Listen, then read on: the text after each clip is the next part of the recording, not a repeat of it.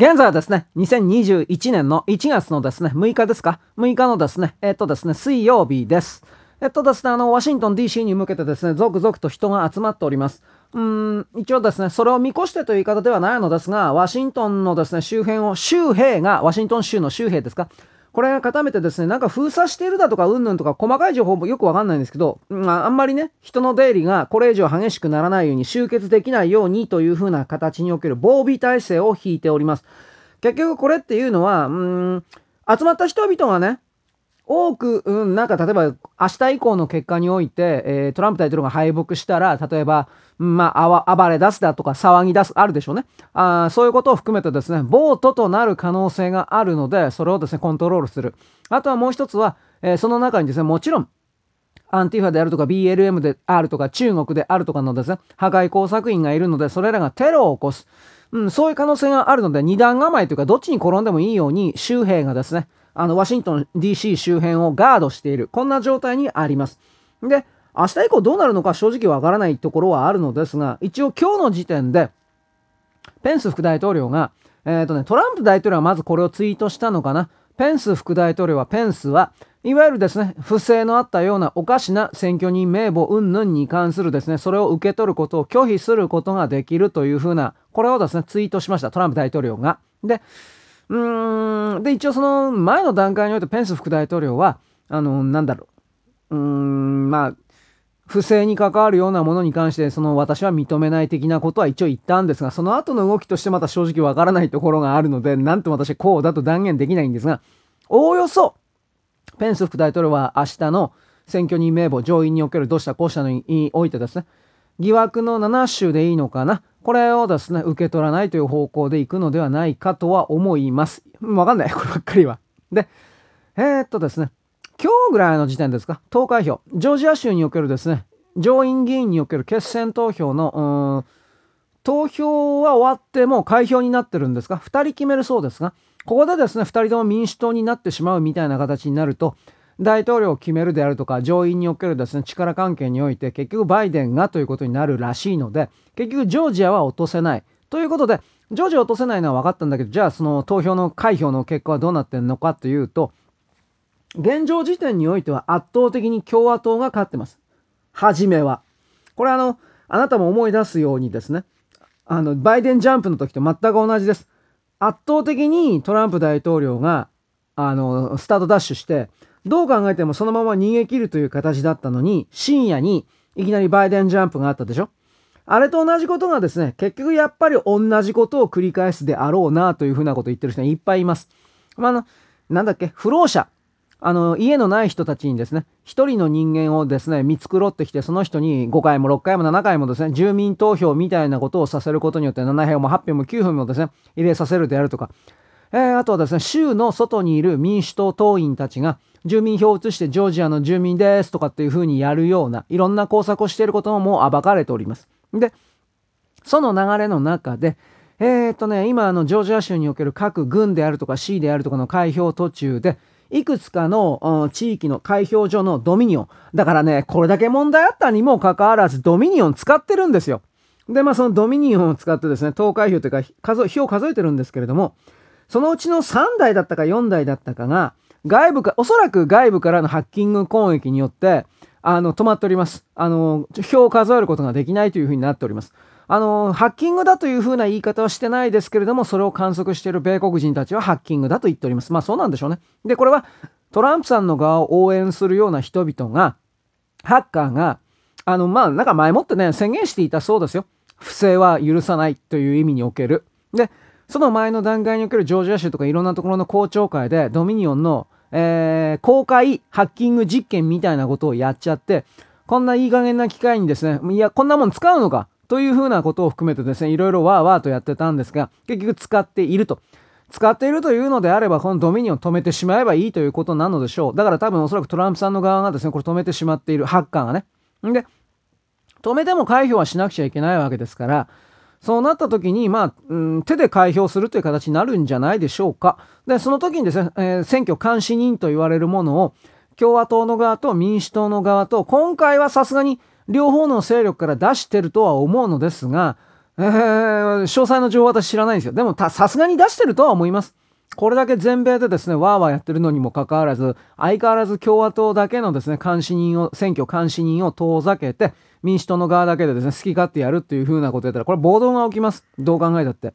まあ、それをですね、予見させるぐらいにワシントン DC に向かってですね、もう膨大な人がですね、集まっているということ。あのー、ね、やっぱり、米国におけるですね、あの、修正第2条ですか、権利の焦点におけるです。あの、米国の国家はですね、我々民衆が人々が国民が作ったのであるからして、政府がおかしいことをしているというふうに判断したのであれば、あの、放棄するのをですね、止めてはいけない。武装民兵というか民兵の結成をですね、政府は止めてはいけない。というふうなことをですね、これ書いてあるわけで、あの、一番古い法律というか憲法というか、一番古いものですよね、これ。で、あの、米国、日本もそうなんですが、あのー、今回の不正選挙云々に関して、この合衆国憲法修正第2条の第1項になるのかな？第1項、第2項になるのかな？まあ、これに関してですね、中国の5ヘア、ゴモと言われる人たちは、絶対にこれ言わ、言ってなかったです。私、少なくとも私の知ってる限りにおいては、この選択肢があるということを言ってなかったです。つまりそれはですね、米国という国家は、政府が明らかにおかしいことをしたというふうなことがもう証拠付きで出てくるというか、たくさんの人々のみんながそれをそのように思うのであれば、それらおかしな政府は打ち倒しても良い、極端な言い方をしてますけど、打ち倒しても良いと決めてある国家なんです。だから、今回のですね、明らかに中国が乗っ取ってきた不正選挙において、我が国が、米国が中国に侵略、宣戦布告なしに乗っ取られてしまっている、乗っ取られつつあるということに対して、現行の政府、裁判所、えー、司法機関、警察、FBI とか CIA とか軍、NSA いっぱい、これらが全く反抗しようとしないどころか、その中国の侵略を仲間となって、グルとなって、一致、一致団結という言い方ですかね。これ、敵の一致団結としてですね、米国国家を泥棒しようとしている。そういうことをですね、我々国民は、米国国民は絶対に許さないということで、民兵を組織してですね、あの、そんなことをするな、わーわーと、やることを止めてはいけないのです。中国はないでしょ？こういう考え方。あの、中国においては、そういう人が集まっただけで逮捕されるでしょ？独裁国家だから。だから、そういうことをですね、まずその概念がそもそもなかったのかもしれないし、そういうことに気づかれてしまって、実際の行動に移されてしまうと自分たちには、彼らは口だけでね、人をだまくらかして人を意気消沈させて、やる気をなくさせるということしかできない人たちなのだが、その言葉をですね、でも知るかんなことは、俺は行動するんだよという人の一人二人ならどうでもいいんでしょうけれども、たくさんの人々がそれに賛同してですね、俺は戦う。お前の同意なんか求めない。どうでもいいお前なんか。という風な形でですね、私はこう決めた。だから私はこう行動する。こうする。ということの数が増えるということ非常に恐れております。独裁国家中国におけるですね、唯一の、まあ、いくつか、いくつかあるけどね、アキレス腱は。その弱点としてですね、気づいた人々が行動するということのこの数が増えるということ非常に恐れております。えー、ちょっとだけここ中国にも行きますが、戻り、戻るというか移動しますけど、私昨日の夜の配信で、えっ、ー、とね、信用、つまり今の満州、昔の満州地区ですね、中国の東北部における信用市というところで、えー、新型の、おそらく新型の武漢肺炎、あ、おそらく南アフリカ型だろうと思うんですよ。アフリカと中国の行き来というのは今でも頻繁にありますから、英国型ではないんじゃないかなと思うんですけど、この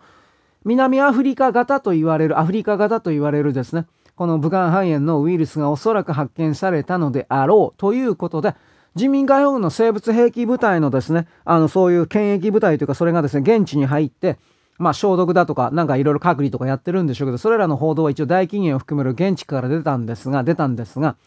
それ以外にですね、北京及び北京の周辺の町だとかもですね、そうした人民解放軍系の生物部隊系の部隊がですね、入っております。それはですね、表面だけ見ると、あの、米あ中国の中でそれらの新型の武漢肺炎が発生し、たくさん広まることを一生懸命抑えているという言い方になります。しかしですね、本当は、もう一つ別の見方があります。私これ昨日言わなかったんで、今言います。ちょっと大事なことです。それはですね、あの、湖北省、河北省とかね、あの、あの辺周辺が全部ね、武漢肺炎の発生、あと拡大による戦時体制だみたいなことを中国当局は言ってます。で、あの、これっていうのは、逆の意味で言ったら、北京周辺であるとか、あと、新余って言いましたね。新余っていうのは北朝鮮に近いような隣接地区であるんですが、いつもこの地区が中国から独立をするのではないかということで監視されている地域でもあります。あ人民解放軍いっぱいありますけれども、おそらく一番強い軍区なのではないかと思います。新余軍事管区と言われる、まあ戦区ですけどね、今は。と言われております。んで、新余であるとか、あと北京周辺であるとかで、クーデターの動きを警戒していると私は見ます。それもあると思います。本当に病気が広がっている可能性はある、あるけれども、それ以外に、あこの軍区と言われるような離れたところの軍人たちが中央の北京、習近平政権に対する反乱を起こす可能性が高まっている。このように考えているので、現行の習近平体制に近い側の人民解放軍の部隊が、検疫、えー、ウイルス退治、えー、武漢肺炎退治と称して、医療部隊をですね、生物兵器部隊をですね、内地に展開するけれども、これは生物兵器部隊でもありますけど、同時に反乱軍鎮圧部隊としてもですね、駐留しているというふうに見るべきです。だから、私、この動きが急に出てきたということは2つの側面があり、1つというのは2月にですね、開戦。中国がですね、あ建前上、米国、欧州からですね、あの、軍事攻撃を受けるから、それに対抗するというふうな形を偽装してますけど、私はそうではなく、もう2月、3月、4月ぐらいの来年の6月の長江における水害の再びの発生がある前に台湾侵攻を慌ててやるんだろうなというふうに見てるんですが、この戦争準備のために、あのー、なんだっけ？?1 月11日ぐらいからだったかしら。あの中国の物流が全部止まりますよという話を私はあなたに言ったと思います。実際民間のですね、各工業地域、工業団地などからにおける現地のバイヤーなどに、あの、全部物流止まるので、あなたたちバイヤーたちは売り先の最終販売者たちに、それらの状況をですね、説明してくださいというふうなお触れがですね、いっぱい回っております。あの、ツイッターにおいてもそれらの画像とか出てて、私中国文字読めないけど、とりあえずそういうことですよというふうに解説はありました。で、これっていうのは2つの側面があり、1つは、戦争準備のために兵隊たちを、軍隊を、えー、台湾侵略としましょうか。台湾侵略のために台湾の近いところにですね、移動させなくてはいけないから、民間のですね、トラックなんかが高速道路であるとか、列車であるとかを使ってもらうと困るわけです。だから、あのー、軍優先で、軍隊優先で一旦物流を止める。これが1。もう一つは、あの、民間にですね、トラックであるとか、列車でもいいですよ。それらの民間の部門に分け、分けてやる石油がないんですよ。ガソリンがないんですよ。あの、エネルギーがないんですよ。私はそのロシアがですね、中国が核弾頭の製造を拡大しているということによって天然ガスと電気を全部止めてしまった。多分これはずっと続くよというふうなことを言ったと思います。多分続くでしょう。あの、彼らが拡大の製造している限りは。だから、3月でも4月でも5月でも続く可能性が高い。今、ロシアは建前上、冬の間、我が国の、ロシアの電気が足りないからあなたのとこには売れないとかって。または、えっ、ー、と、何だったかな。中国は盗む電気、東電をしているから、それらのですね、今まで盗んだ分の差額をあの支払いなさい。こういうこともなんか建前上は言ってます。しかし大きくは地下軍事施設の建設、そして核弾頭の製造、そしてもう一つはですね、あの、巨大な戦艦とかですね、あともう一つ戦戦車であるとか飛行機であるとかそういうものをいっぱい今作ってるんですが、私昨日言いました。8隻の揚陸艦のうちの1隻はできて、まあ2隻目、3隻目も3月ぐらいまでは間に合うのかもしれないけれども、果たしてそれを動かすだけの人員がいるのかなということを言ったと思います。まあこれも置いといて。でね、えー、先ほど言ったね、えー、北京周辺と新陽軍事管区云々で、このウイルスの、うん、なんだっけ、新型の武漢肺炎云々を抑え込むために、これ一つ。それは戦争が近いから。そしてまたは、この人たちがこの北京周辺であるとか、新陽の軍艦、軍艦区において、反乱、クーデターの可能性があるから。はい、もう一つ。なぜその可能性があるのか。習近平さんが死んだから。私はですね、何度も言ってます。あのー、今公開されている習近平さんの画像というものをですね、AI を通じて90%以上がですね、合致してるから、本人だ、うんぬんと言ってるけど、その AI を使ってる AI そのものが中国製だったらもうダメでしょ？だし、もともとこの人がオリジナルだよというふうに言われてるオリジナルの過去の習近平さんそのものが替え玉だったら、さあ替え玉と替え玉をですね、合わせるんだったら、合わせるんだから、それはおめえ 100%本人だろ。そういうことではなく私はおそらくね、中国のウォッチャーたちが言ってるっていうか、ひそひそと言ってるのは、やっぱり11月の20日に習近平死んだんじゃないかっていうことです。11月の20日言いましたね。その前後で、武漢肺炎にあのかかってゴホゴホといった高熱出ていたよろよろと足取りがもう震えあのなんていうかな、まあ、まともに歩けなかったそしてその中で、えー、全中5回か何かがですね予定されていて開かれたんだけど11月の23から26ぐらいだったか3日間か4日間かその中でどうも秘密総会が開かれたらしいよということもそれはその時言ったと思いますが私はその秘密総会で何があの言われたのかうーん、その時点で習近平さんが本当に死んでいたのだったら、後継ぎどうするのか、中国のこれからをどうするのかになります。ただ、その後で、その流れの中で、うん、具体的な権力闘争として、うん、出てきたのは、緊急国家管理委員会だったかな？そういうものを立ち上げて、今、えー、ナンバー、序列ナンバー4番目の応用さんというものを、あの、代理として立てる。で、その、と、立てながら、しかし事実上は、習近平さんの弟さんの習遠平さんという人が、鉛筆というか、そのサインというか、持ってるよと、最終決定権的なことやってるらしいよというふうなことを言ったんですが、その流れの中でさらにですね、李克強さんと李克強さんを後押しするような、うん、中央軍区と東部軍区なんですかね。それでよかったかな。これらの軍区の連中が、おそらくこの、こいつらって確か内部にまだ江沢民勢力のね、あの軍人たちがちょっと残ってるんですよ。今どんどん追い詰められてはいますけど。だから、一時的に江沢民たちが、李克強を看板にして押し出して、だから習近平さんさえ倒せれば、あとは俺たちの天下だということで、李克強がクーデターを企んだ李克強を頭にするんだというふうなことをやった、やっているらしいということ。これらの情報が、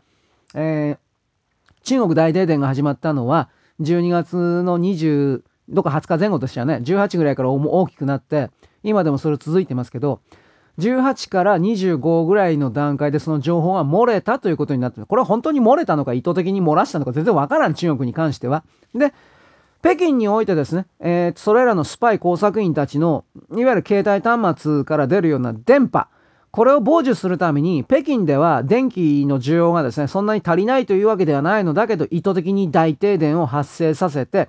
いわゆる中国版エシュロンを使ってですね、あの、出てくるような電波をですね、探査している状態だということを言ったと思います。言ってなかったか？いや、言ったと思います。でね、そういう形における中国というのは、うーん、まあ私逆の意味で、いやね、セカンド天安門、第二の天安門事件を起こせれば、ラッキー、まだラッキーな方だと思います。それすら起こせずに滅んでいく可能性が出てきたかなというふうに、ここまでひどいことを言います。人々がですね、だってこれだけ移動の自由を完全にですね、制限してるんだから、これ中国政府が恐れているように、国民が一箇所にたくさん集まるということを今厳しく制限しております。えー、っとね、サッカーで、中国にもサッカーだとか野球だとかのプロのですね、プロ、プロサッカーとかプロ野球的なものあるんですが、これ軒並み、まあまあ冬だからっていうのもありますけど、人々がたくさん集まるようなスポーツ的な催し物ってたま、今ほとんど全部中止か相当の制限がかかっていたはずです。とりあえず、たくさんの人々が集まったらそれがそのままえー、習近平倒せだとか、中国共産党を倒せみたいな大きな人のうねりになって、それが後から後から人が合流する形になって、それが、まあ、象徴的な動きを言えば天安門に集まってですね、天安門で、えー、中国共産党やめろみたいな、そんな風になっちゃうと、まあ、なったらなったら別に彼らは、中国共産党はそれらの人々に実弾を込めた水平発射をする。まあ、これでも昔か。今は少し前にあなたに言ったように、電磁波兵器を使うでしょうね。電磁波兵器を使って、まあでも電磁波兵器を照射浴びせられた人っていうのは、まあ身体障害者になります。普通に。ただ単に頭が痛いとかうんぬんで済めばいい方であって、失明したりだとか、あまあ脳のですね、3分の1ぐらいがタラコみたいに逃げちゃって、そのまま、まあ、死んじゃうであるとか。だって電子レンジのだからビームをそのまま当てられると思えばいいんですよ。私電磁波兵器、電磁波兵器って言ってっけど。だから電子レンジって仕組みあなたわかるでしょ？電磁波当てたらその食べ物の中の水分の分子が激しく振動することによって高熱を発生しその高熱によってあの食品をですね、うん、加熱そして、うん、食べる調理というふうなものが電子レンジなんですが中国が持っているこの電磁波兵器というのをそれを外でも使える人間に向けても使えるまあ人間だけじゃないですけどで当てられた存在というのは体内の中の水分が沸騰するわけですよ80度とか100度とかそうすると、それらのですね、人間がですね、生きていられるかどうかなんていうことはあなたに説明しなくてもわかるでしょ。若干のですね、例えば100度に沸騰しないように40度とか50度に抑えるだとか、その程度のコントロールはひょっとしたらできるかもしれない。しかし基本的には、あの、電子レンジで、あ例えば生卵を入れて電子レンジ入れたら固まってバンとかって爆発するでしょ？場合によっては。あんな感じになります。人間にそういう電磁波を浴びせるというので、えー、きっとね、弱めの電磁波で、弱めの電磁波を照射することによって気持ち悪くさせて人々を退散させる的な甘いことを考えるでしょう、最初は。しかし、たくさんの人々が集まるとですね、そんなもの何するものぞと、うわーと怒涛の波になるので、人の。そうなった時に、ああ、それは現場の兵士とか司令官というのは、ああ、もういいや、殺しちゃっていいや。とやるでしょ、中国だったら。中国にはそういう意味における人の命は10円以下なんで、そう、本当に。私の見え方からするとそうとしか見えないので。だから、そういうことの発生も前もって恐れているから、人々の移動、民間の物流移動もやっているというふうに捉えるべきです。だから中国の中におけるですね、政治体制もどこまで持つか。私これ多分2本目になりますが、中国の国営のエネルギー企業というか石炭企業のみたいな人たちが今日でですね、企業が破産しました。破産するけど仕事は続けさせるそうです。どういう意味か。月給はた、月給出さない。ただ働き。退職金も出さない。ただ働き。うん、そんな、そうなんだって。そんなの起こるよ。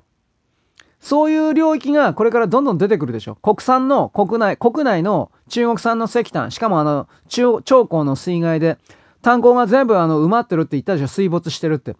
どうやって、だから生きてるところから取ってるのかもしれないけれども、それはコスト高でとんでもないことになってるとは思いますよ。それはコスト高使ったから潰れたそうです。潰れたのはいいけど、あのー、電気は供給しなくちゃいけないから、施設は動かすそうです。月給は払わないそうです。そういう国有施設がこれからたくさん出るでしょ。人々の不満がどうなっていくのかということを我々はですね、何にも言えないけれども観測するしかない。それでも結局第二の提案も起こせりゃマシなんで表現できるんで。それすらできずに凍えて死ぬのかもしれない。中国はまだ寒くなるんですよ。3月の頭ぐらいまでとてつもなく寒くなるんですよ、全域が。そういうことを含めてね、いろんな変わり身に来てるんだということを思いながら世界を見てほしいと思います。そんなわけです。よろしく。ごきげんよう。